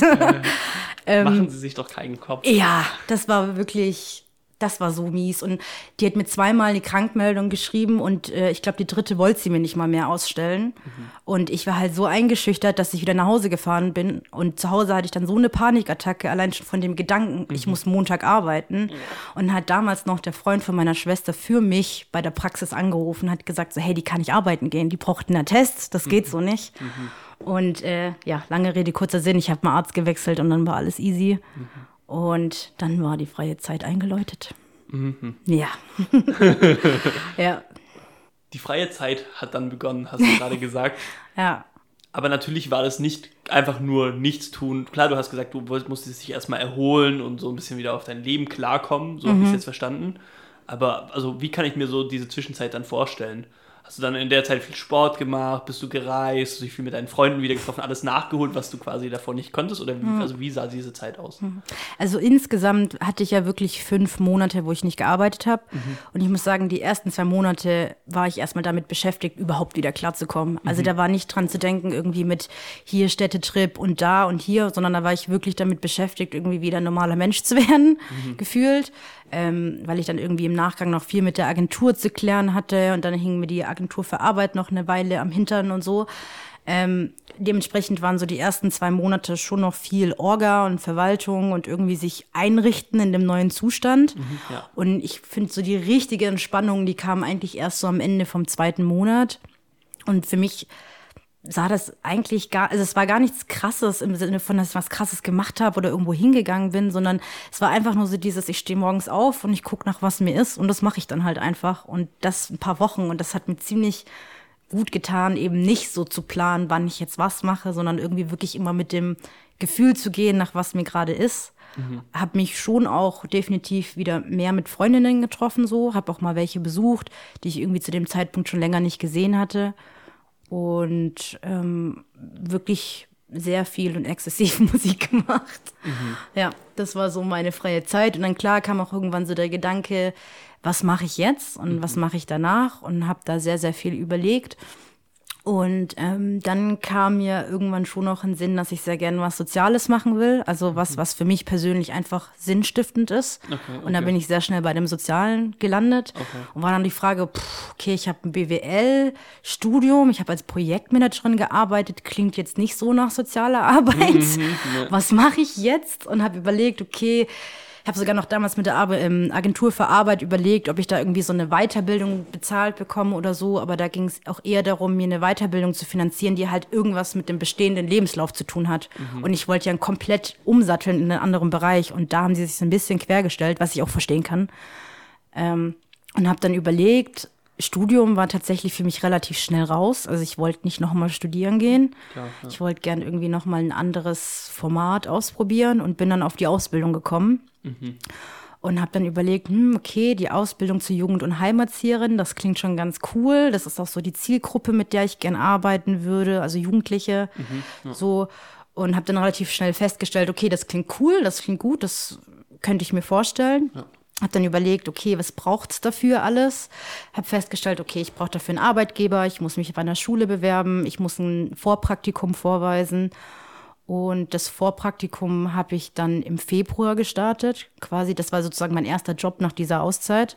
Und dieses Vorpraktikum war eine Schulbegleitung mhm. für einen Jungen, der an eine Schule gegangen ist für Kinder mit geistiger Behinderung. Mhm habe so mit ihm zusammen oder beziehungsweise habe ihm dabei geholfen, den Schulalltag zu bewältigen. Ähm, und das war eine total heilsame Erfahrung. Das mhm. war richtig, richtig krass. Also mhm. ich bin die erste Woche nach Hause gekommen in die WG und habe meiner Mitbewohnerin so ganz erstaunt gesagt, so, weißt du was? Arbeit kann Spaß machen. Richtig krass, aber es kann Spaß machen. Das, eigentlich ist Heftig, es ja, das sagst du jetzt so witzig, aber eigentlich ist das, also finde ich das schon fast nicht, nicht traurig, aber ja, sehr prägend, dass du, das, dass du das so sagst. Es ja. ist traurig, weil mir dann erst bewusst geworden ist, was ich die Jahre davor gemacht, also gemacht mhm, habe. Ich habe mhm. geknechtet so, aber das war ganz weit weg von persönlicher Erfüllung so. Mhm, mhm. und der Job dort oder das Praktikum dort, das hat mir so unfassbar gut getan. Mhm. Ich hatte am Anfang schon noch Berührungsängste so, weil ich zum einen noch nicht mit Kindern wirklich gearbeitet habe, auch nicht mit Kindern mit Beeinträchtigung. Ähm, das ging aber so schnell rum und das Team dort war super cool und hat mich richtig gut aufgenommen so. Und den Jungen, den ich begleitet habe, mit dem bin ich auch sehr gut zurechtgekommen und auch mit seiner Mutter, mit der ich auch immer mal wieder im Austausch war. Also das war wirklich Gold wert, dass ich da an die Stelle rangekommen bin. Und die Stelle dort quasi sozusagen war dann auch meine Eintrittskarte in die Ausbildung. Also ich hatte zu dem Zeitpunkt hatte ich schon eine Schule mit einer Zusage. Ich hatte einen Arbeitgeber dann auch, der mir zugesagt hat. Und das Praktikum war sozusagen nur noch so der letzte Step, dass ich das dann machen kann. Und ich hatte eigentlich nur sechs Wochen gebraucht, aber dadurch, dass ich ja ohnehin keinen anderen Job hatte und das Schuljahr bis Sommer geht, habe ich dann quasi dort von Februar bis, wann gehen die Sommerferien los? Ende Juli. Bis Ende Juli dort gearbeitet, hatte dann nochmal den August frei. Auf dem Papier war ich noch angestellt, aber habe nicht mehr gearbeitet. Und im September ging dann die Ausbildung los, Okay, und die Ausbildung ist da, wo du jetzt gerade noch bist. wo ich jetzt gerade bin. Da hört auch mein Xing-Lebenslauf auf. Genau, weil da wollte ich sagen, da sind wir jetzt wieder da, was man auf Xing noch sehen kann. Ja, ja, ich glaube, das letzte, was da noch drin steht, ist Projektmanagement. Ich glaube, laut Xing arbeite ich da sogar noch wahrscheinlich. Ne, ich habe kein, ich hab kein Xing-Konto, deswegen kann ich da nicht was, Okay. kann ich nichts anklicken. Ja. müsste, ich, müsste ich immer bezahlen und mich registrieren. Ja, das nicht. Ja, ich habe auch gar kein, ich habe es äh, vor kurzem tatsächlich deaktiviert. Ich weiß gar nicht, ob man mich da noch sehen kann. Ähm, aber ich glaube, ja, das letzte, was da drin steht, ist Projektmanagement, weil als ich dann die Pause gemacht habe, hatte ich irgendwie andere Probleme, als mein Xing-Profil zu aktualisieren. Und ähm, dann war ich im sozialen Bereich und ich habe da ehrlich gesagt nicht so die Notwendigkeit gesehen, so in dem Bereich. Also so im kaufmännischen Bereich macht es sicherlich voll Sinn, aber für den Bereich, in dem ich gerade arbeite, ist Xing jetzt nicht so die Plattform, würde ich behaupten. also für mich zumindest persönlich nicht. Genau, und habe dann da im September angefangen. Bei, also bei was für einer Ausbildungsstätte machst du dann jetzt dieses, diese Ausbildung zur Jugend- und Heimerzieherin, hast du gesagt? Genau. Ja. Also das ist so der offizielle Begriff. Und der Träger, bei dem ich was, das mache, ist die Evangelische Gesellschaft Stuttgart. Okay.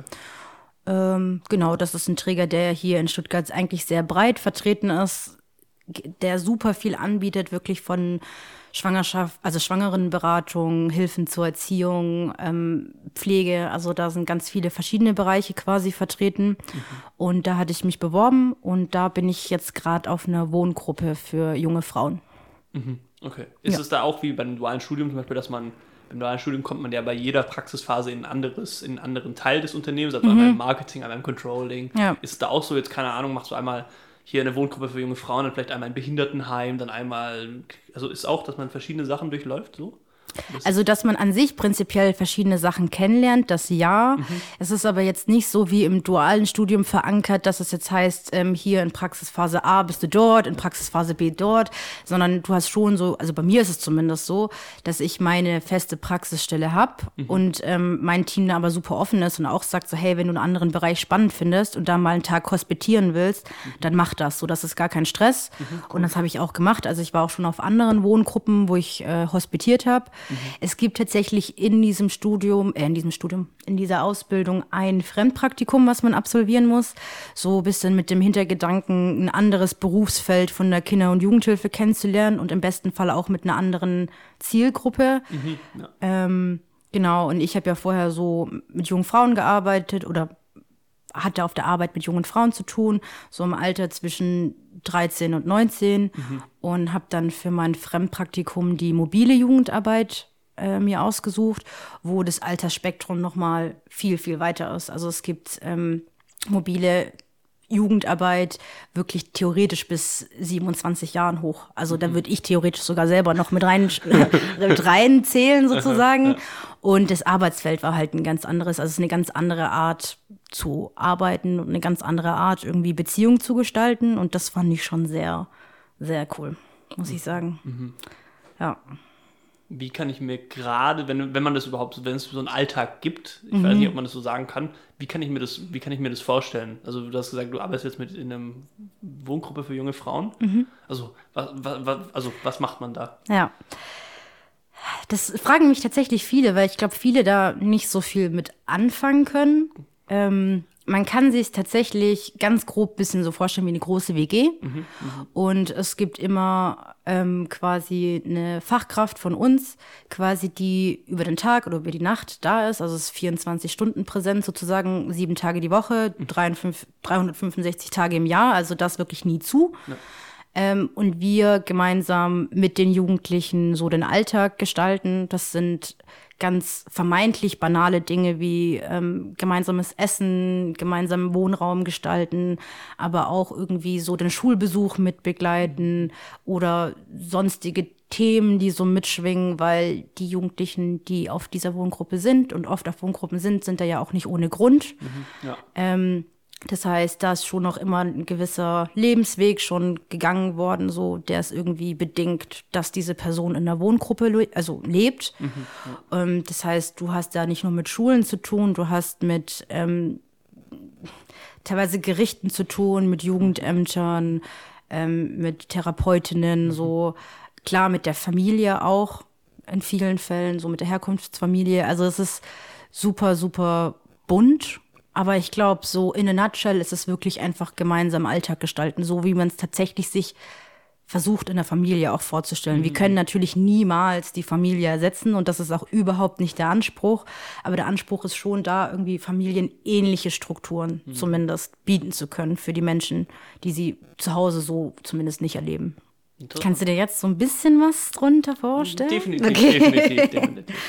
Ja. Nein, also weil ich meine, so, wenn man so von einem jetzt einem, zum Beispiel einem Behindertenheim, einem Altenheim ausgeht, da wird ja den, also diesen Personen geholfen, ihren Alltag zu bestreiten. Also mhm. so, die können das halt nicht aus eigener Kraft mehr oder also haben verschiedene Einschränkungen, dass sie das nicht schaffen. Und so helft ihr halt auch denen, mit denen, was, also denen ihren Alltag oder alles, was so im Leben gerade ansteht, wo es zu schwierig, zu viel wird, da den dabei zu unterstützen, oder? Voll. Richtig, ja. Also das sind große Dinge, das sind kleine Dinge, das mhm. ist offenes Ohr haben bei Liebeskummer. Das mhm. ist also wirklich, ja, ja, klar, wie man es so aus seinem eigenen Leben auch teilweise kennt. Mhm. Ja. Ja, sind ja auch, also sind auch nur Menschen. Ja, voll, voll. Äh, hm. Wenn du jetzt natürlich jetzt hast, das, du hast jetzt glaube ich so eine Sache oder so einen Lebensweg beschritten, den kaum einer kennt, also so sozial und kaufmännisch, also so ja. Wirtschaft und sozial, so beides mal gemacht zu haben, jetzt nicht ja. nur wie ich, der das jetzt so von Dritten erzählt bekommt. Ja. Ähm, wenn du jetzt also wieder darüber nachdenkst, also du hast schon gesagt, dein Job macht dir auf einmal Spaß. Mhm. Ähm, aber also wie siehst du jetzt so die Dinge, wenn du jetzt so das vergleichst, hey, ich habe mein Studium gemacht, Wirtschaft und jetzt mache ich Sozial, also wie mhm. denkst du jetzt darüber, über diesen Unterschied? Mhm. Das ist voll die spannende Frage, weil die habe ich mir auch schon gestellt. Und ich war, glaube ich, ganz lang so auf dem Trichter zu sagen, okay, scheiß auf die paar Jahre, ich fange jetzt neu an und mittlerweile komme ich aber immer mehr dazu zu sagen, so, hey, das hatte seine Berechtigung. Und nur weil ich das heute nicht mehr mache oder daran keinen Spaß mehr habe, so heißt es ja nicht, dass ich daraus nichts lernen kann. Und ich mhm. glaube, gerade so dass die Zeit im Büro, da habe ich schon noch viel mitgenommen. Also was so dieses sich selbst organisieren, tatsächlich auch so Korrespondenz und Kommunikation, da habe ich wirklich super viel mitnehmen können, was mir natürlich jetzt in meinem Job auch super hilft, so, weil da tue ich auch nichts anderes, außer mit Menschen zu kommunizieren. Klar, klar, ja. Ähm, genau, also so was das angeht, hat es mir voll geholfen. Ich frage mich auch manchmal, ob ich anders entscheiden würde, wenn ich wenn ich es könnte. Aber ich glaube, hätte ich es damals besser gewusst, hätte ich es besser gemacht oder anders gemacht. Mhm. Und ich glaube, zu dem Zeitpunkt habe ich für mich die beste Entscheidung getroffen so. Mhm, mhm, Dementsprechend würde ich tatsächlich daran auch nichts ändern, weil ich auch nicht wüsste, ob mich der Weg dann so jetzt auch hierher geführt hätte. Vor allem habe ich auch manchmal das Gefühl, dass ich das, was ich jetzt mache, viel mehr wertschätzen kann. Mhm, mhm, ja. ähm, weil ich den Vergleich zu anderen Dingen habe. Und ich das total genieße. Also klar, mein Job, das darf man auch nicht vergessen, da hängt schon auch sehr viel Bürokratie mit dran so. Und ich sitze auch sehr viel im Büro auf der Arbeit. Aber es ist halt nicht der Hauptteil. So. Und das ist halt super schön, beim, also auf der Arbeit in Bewegung zu sein. Dass mein Job manchmal einfach auch darin besteht, abends mit allen einen schönen Filmeabend zu machen und ich mich dann wirklich dabei erwische, wie ich da sitze und mir denke, krass, und dafür werde ich bezahlt. Aber cool. also richtig gut. Also ja, wirklich, ja, dass ich wirklich denke, so krass, andere hasseln und äh, weiß nicht, kriegen voll den Sonntagsblues, wenn Montag wieder Arbeit ansteht. Und klar, denke ich mir, manchmal könnte ich auch andere Sachen machen, aus zu arbeiten. So, aber die den Größteil der Zeit macht es mir halt einfach verdammt Spaß, so, mhm. weil ich abgesehen jetzt auch von meinem eigenen Team, was ich sehr, sehr gerne mag, einfach auch mit super coolen Menschen und jungen Frauen zusammen sein darf über die Zeit mhm. und das dann Arbeit nennen darf. Mhm. Das ja. finde ich schon ein ganz krasses Privileg und vor allem so im alten Job hat mir schon irgendwie zu schaffen gemacht, dass ich den Sinn nicht gesehen habe, dass ich nicht wusste, okay, inwiefern ist das, was ich gerade tue, nachhaltig. Mhm. So ich verkaufe Leuten Dinge, von denen ich selber noch nicht mal überzeugt bin. Ich, allein schon die Tatsache, Leute immer wieder zum Kaufen zu animieren, hat mich schon rasend gemacht. Mhm, ja. Und jetzt irgendwie einen Job zu haben, wo ich weiß, das hat einen Sinn und ich weiß, du prägst damit den Lebensweg von einem anderen Menschen, ja. so, das ist ein echt krasses Gefühl und das schätze ich sehr und ich weiß nicht, ob ich so schätzen würde, wenn ich nicht vorher auch was anderes gemacht hätte. Ja, ja, nee, also, also voll, voll nachvollziehbar. Und Ja. ja, klar, man muss manchmal das eine so ganz philosophisch oder so Wandtattoo-mäßig, du musst erstmal das eine, das Schlechte auch mal durchlebt haben, Voll. damit du auch das andere so wertschätzen kannst. Voll. Ähm, ich glaube, letzte abschließende Frage dazu, die ja auch so bei, wahrscheinlich so bei Leuten ist wie mir, die, da, die noch nie da gearbeitet haben, Mhm. die hören immer nur diese schlechte, oh, man muss da an Weihnachten und immer 24 Stunden nachts arbeiten, wird nicht schlecht, wird schlecht bezahlt. Mhm. Ähm, und da sind eh immer zu wenig Leute. Also ist es da auch, hast du auch, ist es auch so das, dieses Gefühl so, das ist schon Mhm. sehr, also weil dahingehend ist es, klingt es auch sehr hart, wenn du einfach da zu unmenschlichen Zeiten arbeiten musst und dann auch da dafür nicht richtig entlohnt wirst. Also es war schon eine Umstellung, klar. Und ähm, es ist auch kein Geheimnis, dass so die soziale Arbeit in einem krassen Rahmen auch teilweise agieren muss und irgendwann auch einfach Kapazitäten endlich sind. Und ähm, wir erleben es natürlich schon auch, dass es, dass es Perioden gibt, wo Leute ausfallen und man wirklich irgendwie schauen muss, wie man diesen Dienstplan aufrechthält. Ähm, ich tatsächlich habe da schon noch ein bisschen Welpenstatus als Azubine. Also ich glaube, da müssen andere aus meinem Team mehr ranglotzen als ich. Ähm, musste ich aber auch schon eine Zeit lang und das ist schon auch anstrengend und es verlangt einem sehr viel ab. Das waren zum Glück bisher immer mal wieder nur Phasen und das hat sich dann auch wieder gebessert. Aber klar, Fachkräftemangel ist da so. Und gerade im Stationären versuchen viele Träger auch wieder mehr Leute zu gewinnen, weil gerade aus diesen Gründen viele Menschen sagen, da möchte ich nicht arbeiten. Also ich möchte nicht schichten, ich möchte nicht am Wochenende arbeiten, an Feiertagen. Ähm, man kann es aber auch drehen und sagen, dass das voll die Chance ist. Also ich habe zum Beispiel unter der Woche Zeit, ähm, Termine zu machen, Dinge zu erledigen, wo andere sich halt irgendwie einen Urlaubstag gefühlt jemand für nehmen muss. stimmt, ich habe ja. die Möglichkeit, irgendwie drei, vier Tage am Stück frei zu kriegen, wenn ich es mir richtig lege, ohne mir einen einzigen Urlaubstag nehmen zu müssen. Und ähm, ja, das muss, glaube ich, jeder für sich so ein bisschen schauen, was gut ist. Ich glaube, wenn man da so ein sehr routiniertes Tier ist, das wirklich einen ganz klaren Ablauf braucht, von Montag bis Freitag, irgendwie von 9 bis 17 Uhr, dann ist es wahrscheinlich nichts. Ähm, aber ich glaube auch manchmal, dass da mehr Angst da ist, als es vielleicht sein müsste. Dass es, glaube ich, gar nicht so schlimm ist, wie man sich vorstellt und auch super viel einfach auch so in Absprache mit dem Team funktioniert. Und ich glaube, wenn man ein gutes Team hat, so was stabil zusammensteht und was irgendwie dann im besten Fall noch eine Leitung hat, was hinter einem steht, dann kann das eigentlich ziemlich gut werden. Also, wenn, wenn jetzt jemand, wenn ich jetzt wieder jemanden treffe, der 18 ist und vom Abi steht, der fragt sich, was, was soll ich jetzt machen, Mhm. würde ich ihm jetzt, glaube ich, deine Folge empfehlen, weil dann kann er schon mal so zwei Sichtweisen auf einmal anhören. Also Ja. kriegt ihr jetzt nicht nur das eine, ja, BWL oder Sozial oder keine Ahnung, Medien Ja. oder sonst was. So ein bisschen von allem hier ist mit dabei. Ja. Ja. Ja, ich will auch, wie gesagt, ich will das andere gar nicht so schlecht Nee, reden. nee, aber also, deswegen aber, meine ich, dann kann dir ja. jeder genau, wie du hast ja auch gerade sogar schon ein bisschen erklärt, für wen das vielleicht mehr Sinn macht Ja. oder welche, also was sind die Vorteile und Nachteile von jedem. Das, also ist gut aus, aus erster Hand zu hören, nicht immer nur so über die Na Nachrichten oder Ja. von jemandem, der ja. Aber wie gesagt, ist schon noch ein Thema und das ist schon auch ein politisches Thema, weil es ja schon auch damit zu tun hat, welcher Topf wie viel Geld bekommt und wie was finanziert wird und so. Und ähm, das ist schon ein Thema, klar. Also da darf man auch, glaube ich, nicht zu naiv rangehen. äh, finanziell scheint es ja jetzt zumindest für, für ich bin jetzt, jetzt gerade in einer schönen Wohnung, also zumindest äh, so, so in dem Sinne scheint es ja wohl zu reichen, also Mhm. sollte es ja auch. Ähm, genau nur für, wie schon gesagt, diese Leute, die jetzt aus unserer Stufe zuhören und jetzt wissen wollen, Sabina, wo lebt sie jetzt eigentlich? Mhm. Äh, also ich sitze in deiner Wohnung, du lebst hier mit deinem Freund in Bad Cannstatt. Mhm. Genau. Und ähm, dementsprechend, und ich denke mal, in Urlaub gehen könnt ihr auch noch. Geht, geht klar, ja. Kann man machen. Kann man, könnt ihr machen. Ja. wo, wo geht der nächste oder welchen Urlaub habt ihr für dieses Jahr geplant? Wir fliegen tatsächlich in, was soll ich gucken? Dreieinhalb Wochen ähm, nach Äthiopien. Okay. Ist Äh, das das zweite Mal? Nee, also, na, also da, wo ich das erste Mal war, danach gab es noch ein paar andere Male. Äh, okay. Also ich war mittlerweile, glaube ich, vier, vier, fünf Mal. Okay, okay. Ähm, genau, und jetzt Ende diesen Monats heiratet ähm, ein Cousin, der mir sehr, sehr nahe steht. Und da fliegen wir jetzt hin. Also sowohl er als auch ich, meine Schwester und ihr Partner und noch meine andere Schwester. Eigentlich wollte noch ihr Mann mitkommen, aber das hat arbeitstechnisch nicht ganz funktioniert. Und ja, da werden wir jetzt Ende Januar sein und die Hochzeit mitnehmen. okay. Ist es, Ja. Aber ist es das erstmal auf einer äthiopischen Hochzeit? Äh, In der Form, ja. Also ich war schon bei den, also die Hochzeiten sind da schon noch richtige Happenings, die dann irgendwie über mehrere Tage gehen so. Und da war ich schon auf einzelnen Events quasi mit dabei. Aber bei diesem Haupttag sozusagen war ich noch nicht dabei. Und vor allem war ich nicht dabei, wenn ein eigenes Familienmitglied heiratet. Und das ist schon noch mal eine andere Nummer.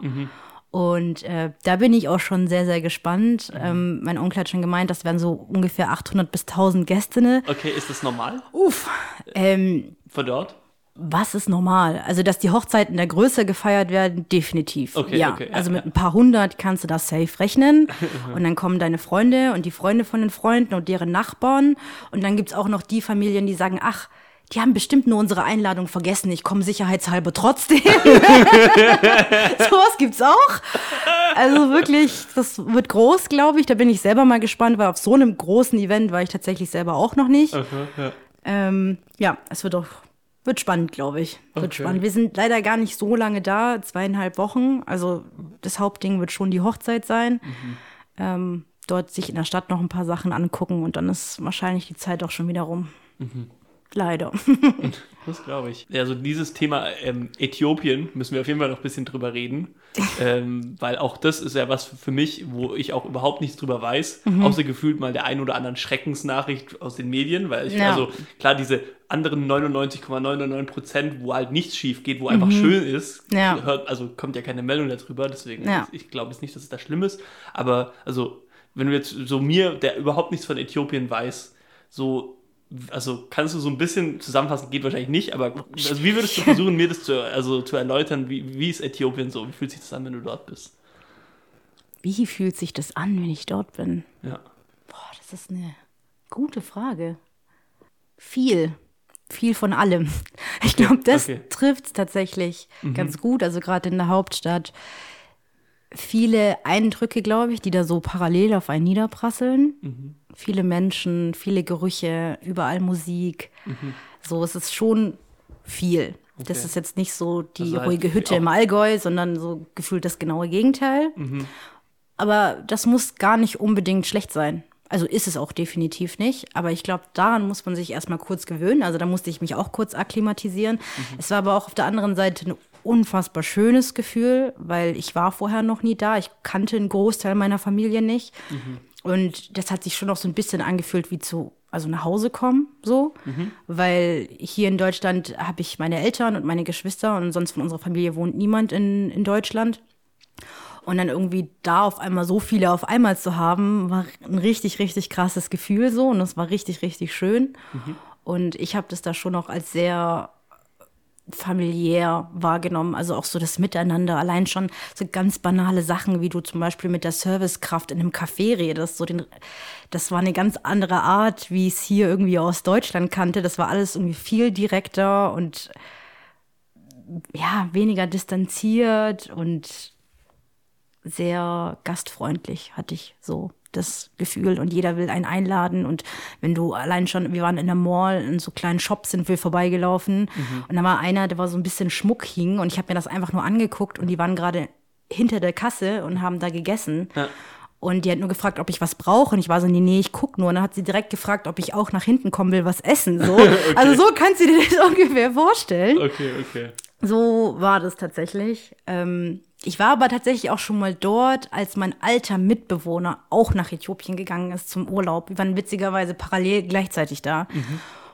Und der hat, glaube ich, eine ganz andere Erfahrung gemacht. Der fand es sehr, sehr anstrengend. Okay, okay. Ähm, er war alleine da und kannte da jetzt außer mir und wir haben uns auch nur zweimal gesehen. Niemanden, auch nicht die Sprache oder ähnliches. Und für ihn war es, glaube ich, teilweise sehr schwierig, weil du da als Tourist, glaube ich, und so ehrlich muss man sein, auch als nicht äthiopischer Tourist, ähm, da, glaube ich, noch mal ganz andere Erfahrungen machst. Und ich glaube, ich weiß nicht, du warst auch viel reisen. Du kennst es wahrscheinlich so, dass man da dann schon auch mal, dass da manchmal auch ein bisschen mit zweierlei Maß gemessen wird. Natürlich, So, das natürlich. kann man jetzt gut oder schlecht finden, aber ja, und Man, manchmal ist es zum Vorteil, würde ich sagen, manchmal zum Nachteil. Ja. Ich glaube, das trifft es eigentlich ganz gut. Und für ihn war es sehr, mh, schon auch sehr herausfordernd und aufreibend, was er mir da so erzählt hat. Es tat mir auch voll leid, dass der irgendwie die Erfahrung gemacht hat, weil ich habe ihm immer so viel von dort erzählt und deswegen hat er quasi diesen Urlaub gebucht. So. in dem Wissen, dass ich dann zeitgleich auch da sein werde. Und dann war es aber wohl doch ein bisschen schwierig. Ähm, ja, es kommt, glaube ich, immer drauf an, so mit wem du unterwegs bist. Ich glaube, als Backpacker, der vielleicht noch nie irgendwie in einem außereuropäischen Rahmen war, würde ich das vielleicht nicht direkt als erste Anlaufstelle empfehlen tatsächlich. Ähm, aber wenn man da, glaube ich, ein bisschen sicherer ist so und sich das zutraut und Bock hat und, glaube ich, auch mit Herausforderungen ganz gut umgehen kann, dann ist das auf jeden Fall eine Reise wert. Allein schon fürs Essen. Oh mein Gott, das Essen. Wirklich, da hörst du nicht mehr auf. Der ganze Urlaub besteht aus Essen. Das ist so krass. Und äh, was ich halt auch so sehr liebe, dass da wirklich einfach Musik so ein krasser Teil der Tradition ist. Also egal wo du bist, Ja. da fängt schon an, läuft Musik. Du kommst ganz, ganz selten in den Raum, wo ganz still ist. Okay. Und du hast ganz, ganz viele ganz, ganz viele Restaurants und äh, Cafés, wo eben auch ähm, aufgeführt wird, wo es Sänger gibt, wo es auch ganz, ganz viele äh, TänzerInnen gibt und alles. Tänzer also, auch in ja, einem Restaurant. Ganz, ganz viel. Wow. Also so ganz so traditionelle Restaurants auch, ähm, weil ja, es einfach auch super viele so unterschiedliche traditionelle Tänze gibt. Ich glaube, so kann ich es ganz gut umreißen. Und das ist überall Thema. Also selbst wenn du da feiern gehst, so, also ich meine, wenn man sich hier anguckt und feiern geht, das ist so ganz viel internationale Musik, tatsächlich auch ganz viel aus den USA und England und so. Und jeder tanzt irgendwie, wie er Bock hat. So, und dort habe ich ganz oft die Erfahrung gemacht, dass halt super viel traditionelle oder auch einfach äthiopische Musik in den Läden läuft und ähm, die Menschen auch entsprechend dazu tanzen. Und das war nochmal ein ganz anderes Club-Erleben als hier. Okay, okay. Und ich muss wirklich, es tut mir so leid, aber äthiopische Clubs haben mich für deutsche Clubs versaut. Es geht nicht mehr. Okay, Also ich, ich habe das einmal erlebt und alles andere ja, echt schwierig dagegen anzukommen irgendwie. Okay, einfach weil die Stimmung so gut Ja, ist oder weil die die Leute auf einmal so viel Taktgefühl haben oder also oder Die Stimmung es ist tatsächlich wirklich Ja. dieses, ja, das ist die Stimmung tatsächlich. Und das ist sehr viel, nicht jeder tanzt, sondern sehr viel, wir tanzen miteinander. Ah, okay. So, was für mich auch erstmal ganz ungewohnt ist, weil wenn ich damals irgendwie feiern gegangen bin, so, hast du mich gesehen auf der Tanzfläche mit Augen zu und einfach nur getanzt, gefühlt fünf Stunden und dann sind wir wieder nach Hause. Ja. Und das war halt so ganz viel miteinander irgendwie und das war super, super schön. Ich gehe ohnehin nicht mehr so viel feiern, aber das war schon eine Erfahrung, die mich geprägt hat, muss ich ganz ehrlich sagen. Ja, das war schon echt gut. Wenn du gerade sagst, das hat dir die äthiopischen Partys, haben dir die deutschen Partys quasi madig gemacht. Gibt es aber irgendeine Erfahrung, weil das gibt es ja auch immer beim, beim Reisen oder beim äh, irgendwie andere Länder kennenlernen, irgendwas, was dir, was dir quasi, was du dort gesehen hast, was dir jetzt Deutschland schmackhafter gemacht hat? Oh ja, oh ja.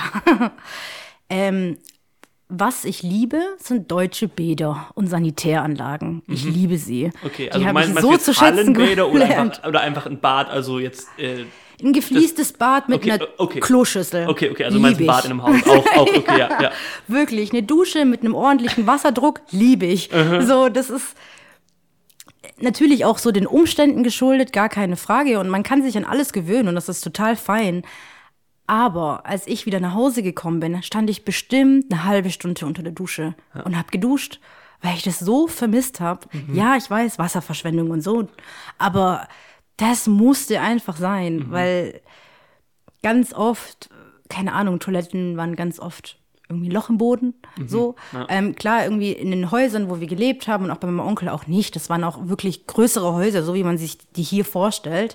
Also es leben bei weitem nicht alle dort in Lehmhütten oder sowas. Ähm, aber klar, wenn du irgendwie in so kleineren Cafés am Sta also an den Straßenrand warst oder sowas, waren es halt echt oft irgendwie kleinere Löcher oder so selbstgebaute Sachen. Und damit, damit konnte man sich schon arrangieren, aber wenn man es anders kennt, ist schon auch manchmal ein bisschen schwierig. Und ähm, ja, das war tatsächlich das, was ich, was ich danach so zu schätzen gewusst habe. Fließend Wasser, eine Toilette, ein Bad, tatsächlich auch Strom. weil Wir hatten es auch ab und zu, dass mal Strom irgendwie für zwei, drei Tage weg war. Krass. War auch kein Beinbruch so. Gibt ja genug Leute, mit denen du dich da auch unterhalten kannst. Scheiße, muss man sich unterhalten. Oh, oh. Oh nein. Oh nein. Ja, aber ja, das sind schon Sachen, die ich sehr zu schätzen weiß. Oder auch einfach die Straßen hier so. Ich habe zwar einen Führerschein und ich würde mich eigentlich auch als gute Autofahrerin bezeichnen, aber dort würde ich also habe ich es mir bisher noch nicht zugetraut, Auto zu fahren, weil das einfach so ein wilder Verkehr ist. Also das war echt krass. Da hatte ich teilweise schon Angst, obwohl ich im Auto saß und gar nicht gefahren bin. Aber so viel, was da parallel passiert und da drückt sich einer durch und hier und hier und da ein Schlagloch und keine Ahnung was. Oh, und klar, es gibt irgendwie Gegenden, da ist das nicht so der Fall. Da wird auch gerade viel so erneuert und gebaut und alles. Ähm, aber in vielen Teilen der Stadt halt schon. Und das weiß ich hier schon sehr zu schätzen, so, dass die Busse pünktlich kommen, mhm. dass es einen Busplan gibt und solche Sachen. Also so Infrastruktursachen tatsächlich, die mhm. habe ich sehr, sehr zu schätzen gewusst.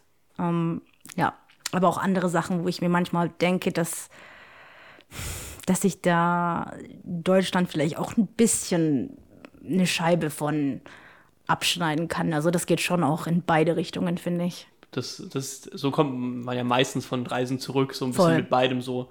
Hier kann ich was mitnehmen, das finde ich cool, aber der, manches ist auch sehr gut an Deutschland. Also, ja, voll. Ja, es gibt ja auch einen Grund wahrscheinlich, warum du halt doch hier lebst und jetzt dich doch nicht entschieden hast, hey, ich will jetzt doch lieber in Äthiopien leben. Ja, darüber habe ich tatsächlich nachgedacht. Also mhm. jetzt nicht auf Dauer, aber irgendwie, da hat es ja auch ein Goethe-Institut, ob ich da vielleicht irgendwie ein paar Wochen oder ein paar Monate bin. Ja. Ähm, ja, ist dann letztendlich doch nichts draus geworden, weil, ja, wie gesagt, ich die Infrastruktur hier schon ganz cool finde, so. Mhm. Und ähm, hat sich tatsächlich bisher noch nicht ergeben, was nicht heißt, dass es nie passiert. Vielleicht irgendwann, wer weiß. Aber gerade ist es nicht, ist es nicht in Planung. Und jetzt für längerfristig sowieso nicht. Also das wäre dann eher irgendwie was für ein paar Wochen oder für ein paar Monate oder sowas. Mhm. Hm. Ist da auch so ein bisschen das, also das habe ich schon von anderen gehört, die mal so ein bisschen in die Länder zurückgehen, wo sie Wurzeln haben, mhm. dass dann quasi die Verwandten, die sie da haben, dass sie dann sagen, oh, du ist toll, dass du in Deutschland lebst, hey, wie, wie, wie schaffe ich das? War es mhm. auch so ein bisschen so, das bitte nimm mich mit, also so ein bisschen so, oh, dein Leben muss da so krass geil sein, also das ist so voll, also so, wie so ein Traum für, also ein Traum für die ist, war das mhm. bei dir auch so? Das ist, so. Tatsächlich eher weniger. Also ich hatte schon noch, also wenn es so Richtung Urlaub geht, so hey, lad uns doch mal ein für ein paar Wochen oder so, das auf jeden Fall und das kam auch ein paar Mal. Mhm. Ähm, aber so diese glorifizierte Vorstellung von Deutschland, die habe ich so eigentlich dort nicht kennengelernt. Okay. Ähm, viele, die ich einfach auch dort kennengelernt habe, so sehr gerne in Äthiopien leben. Ich bin vorsichtig jetzt zu sagen patriotisch, aber nicht unbedingt den Need sehen, jetzt irgendwie auszuwandern. Okay. Ähm, höchstens vielleicht auch aus wirtschaftlichen Gründen so, wirklich für Arbeit, um Geld zu verdienen, aber nicht, weil, weil jetzt Deutschland unbedingt so viel geiler ist als mhm. Äthiopien, ähm, sondern das sind dann wirklich eher so äußeren Faktoren sozusagen geschuldet. Aber ich glaube, wären die nicht da, dann wüs wüsste ich nicht, ob es viele davon so sehr außerhalb nach außen quasi ziehen würde. Ich bezweifle es, ehrlich gesagt. Mhm. Ja, was ja auch nicht schlimm ist. Also muss ja auch nicht jeder irgendwie die Ambition haben, ich wandere jetzt aus. Mhm. Hm. Nee, also sonst wäre ja niemand mehr da, wo er noch wohnt. Also. Voll. schon, schon. Wäre ja. vielleicht auch witzig, wenn einfach die ganze Welt so wechseln, wenn ja. jeder da in das Land gehen würde, wo er, so. Hm. Ja. Aber die Frage müsste ich wahrscheinlich, weil ich habe auch super viele Verwandte in den Staaten, die mhm. müsste ich die Frage eigentlich mal stellen was deren, was deren Nummer eins Beweggrund war, äh, in die Staaten zu gehen. Mhm. Wäre eigentlich auch mal ganz spannend. ja.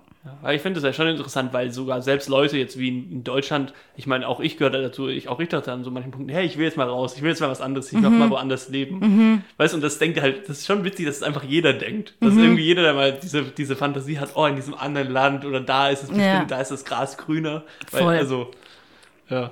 Ja, also ich glaube, das ist ja auch total menschlich. Also so diese Neugierde, wo ist es woanders? Und vor allem nicht nur, wo ist es woanders, sondern wie bin ich woanders? Also ich finde, mhm. das ist ja schon auch immer so ein Aspekt von irgendwie sich selber nochmal neu entdecken in einem neuen Kontext. Mhm. Steckt für mich zumindest da auch ein Stück weit mit drin. So. Mhm. Aber, aber hast du das Gefühl, du bist anders in einem anderen Kontext? Also, weil ich würde, ich, also ich nehme jetzt kurz meine Antwort vorweg. Ja, hau weil, raus. Also, weil also ich, ich würde sagen, teilweise ja, mhm. aber andernfalls ist es auch oft so, es gibt so ein Zitat, wherever you go, there you are. Mhm. Also so, dass man halt oft auch so irgendwie, vielleicht ist man nicht ganz so zufrieden mit seinem Leben und geht dann ins Ausland, weil man denkt, oh, da wird alles besser. Ja. Mhm. Dann merkt man halt, ach, ich bin trotzdem noch dieselbe Person. Ich habe immer noch die gleichen Probleme oder die, also ich, ich bin jetzt trotzdem nicht einfach verändert. Ja. Also so ist es, ich finde, das hat, hat schon so beides. Also, Gute Frage. Also ich glaube schon, also ich meine, du als Person, dein Charakter ist ja nicht irgendwie eine Eigenschaft. Du bist ja auch irgendwie so eine Art Prisma und du hast ganz viele Anteile irgendwie in dir. Und du gibst mir sicherlich recht, dass äh, unab also abhängig davon, mit welchen Leuten du redest, ja. dass da vielleicht noch mal eine andere Seite zum Vorschein kommt und eine andere vielleicht nicht so prominent ist. ja, und ich glaube, genau das das Umfeld, Voll. Atmosphäre an, ja. und das ist total normal. Also, dass du wahrscheinlich mit deinen Eltern anders redest, wie wir beide jetzt hier am Tisch reden, so. Und das ist vollkommen normal. Und ich glaube, dass nicht nur Menschen irgendwie diese Wirkung auf uns haben, sondern natürlich auch Orte und Gegebenheiten so. Und dass, wenn ich reise und irgendwo anders bin, wo ich noch krasser irgendwelche Herausforderungen meistern musste oder ähnliches, dass das schon noch mal andere Seiten in mir hervorheben kann, von denen ich vielleicht vorher gedacht habe, oh krass, ich wusste gar nicht, dass ich die hab, so. Oder nicht in diesem Ausmaß zumindest. Und ich glaube, das ist schon auch, also da sehe ich auch irgendwo den Benefit am Reisen, wenn ich ehrlich bin. Also nicht nur andere Orte zu sehen, sondern auch mehr von sich selber zu sehen in ganz unterschiedlichen Kontexten. Das finde ich eigentlich super spannend. Und ähm, ja, wie man so mit diesen Herausforderungen umgeht und irgendwie ja immer neue Leute, mit denen man sich dann irgendwie, auf die man sich einstellen muss, irgendwie eine neue Unterkunft, oh kacke, mein Airbnb, scheiße, was mache ich jetzt so?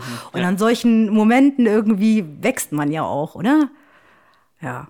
Stimmt, ja. Was meinst du, ist so die eine Eigenschaft, wo du auf, auf dem Reis, also beim Reisen gemerkt hast, oh krass, das kann ich ja auch. Problemlösung. Mhm. Glaube ich. Würde ich das, also fällt mir jetzt so auf die Schnelle an. Einfach so, wenn du vor so einem Problem stehst, Mhm. wo du erstmal, also, weil in Deutschland wüsstest du vielleicht, an wen du dich wenden musst, an welchen Freund, an, welche, an deine Eltern oder, an, oder wie es weitergeht. In Ja. welchem Krankenhaus müsstest du jetzt gehen, keine Ahnung, aber in, im Ausland ist es halt anders. Ja. Und da einfach immer so irgendwie eine Lösung zu finden und so halt so improvisieren und so, ich glaube, das, oder wenn man das halt ein paar Mal hinkriegt, dann merkt man Mhm. auch, man hat diese Fähigkeit. Voll. Ich finde, das ist auch super mutig, ehrlich gesagt. Also, ich weiß nicht, von dem Podcast davor habe ich jetzt auch schon mitbekommen, dass du in einigen Ländern warst, sogar ein Buch geschrieben hast, war mir auch nicht klar. Ja, danke, dass du es nochmal sagst. Kleine Schleichwerbung am Rande. Ähm, und ich finde, das ist super mutig. Also, da irgendwie so aus seiner Comfortzone rein, äh, rauszugehen und irgendwie sich in Sachen reinzustürzen, wo man am Anfang überhaupt keinen Plan hat, wo, in welche Richtung es eigentlich geht. Finde ich super spannend. So. Und mutig, wie gesagt. Also, Hut ab. Wo hast du dich reingestürzt? Mal, wo du nicht wusstest, wie es weitergeht in deinem Leben in den letzten zehn Jahren? Jetzt wird's deep. Äh, wo habe ich mich reingestürzt? Ich glaube, wirklich so das Musikmachen. Tatsächlich. Da habe ich mich volle Kanne reingestürzt und das begleitet mich nach wie vor. Also schon sehr, sehr prägender Teil. Mm, ja. Und gerade in der Zeit, wo ich, wo ich nach der Agentur irgendwie nicht gearbeitet habe, habe ich mich da halt voll drin fallen lassen. Und es ist, glaube ich, was Gutes draus entstanden. Ich, ich habe, Also glaube mit ich, Erfolg reingestürzt. ich, glaub, ich habe gesehen, dass du auch auf Partys auflegst. Oder zumindest auch so, also nicht nur jetzt Beats machst, die du hochlädst, sondern auch Mhm. in Person, also bei irgendwelchen Feiern auflegst. Ist es so? Mhm. Oder also, Also ich habe angefangen so mit Beats produzieren und jetzt, wann war denn das? Ich glaube 2022, glaube ich, ähm, habe ich dann auch angefangen, Musik äh, aufzulegen, also DJing. Habe mir damals noch bei über Black Friday irgendwie einen günstigen Controller geschossen und habe dann halt, das war auch so ein Ding, ich habe halt einfach mal gemacht, so ich hatte gar keinen Plan von irgendwas. mal Dachte, okay, ja. du siehst gut aus, du kostest nicht so viel, dich will ich haben, so. mhm. und das war jetzt nicht in Amsterdam in einer gewissen Straße, sondern Nein. Nein. Ähm, genau, habe mir dieses Ding gekauft und habe seitdem einfach nicht aus der Hand legen können. Also das mache ich auch sehr, sehr viel und habe das bisher immer nur für mich zu Hause gemacht. Und ähm, klar, mir mal wieder Freunden davon erzählt, die das ganz cool fanden oder auch Freunde, die das auch gemacht haben und wir uns so ein bisschen connected haben. Ähm, und dann vor einem Jahr ungefähr hat ein Kumpel von mir äh, seinen Geburtstag gefeiert mit einem anderen Bekannten und das war eine bisschen größere Sache. Die haben im Jugendhaus die Räumlichkeiten gemietet und der hat mich gefragt, ob ich da auflegen will. Und das war so das erste Mal, dass ich so ganz bewusst vor anderen Menschen aufgelegt habe. Der ging mir auch so abartig die Pumpe davor. Das war richtig krass. Also ich hatte wirklich Bock da drauf, aber ich hatte auch wirklich Schiss. Ähm, und es hat so Spaß gemacht. Du hast mich von diesem Pult gar nicht mehr weggekriegt. Das war so krass.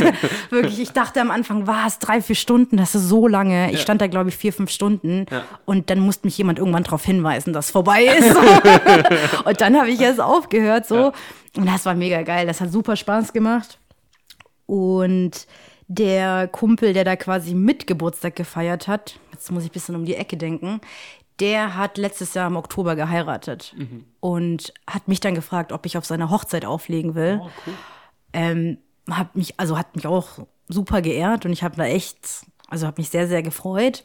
Ähm, aber das war so heute so das, erste Mal, okay, mich fragt jemand an, verlange ich für sowas Geld und wenn ja, wie viel und wie mache ich das mit der Bar, wo ich auflege und technisches Equipment und keine Ahnung, weil von wirklich Steuer? Prof Steuer, Ja. Steuer.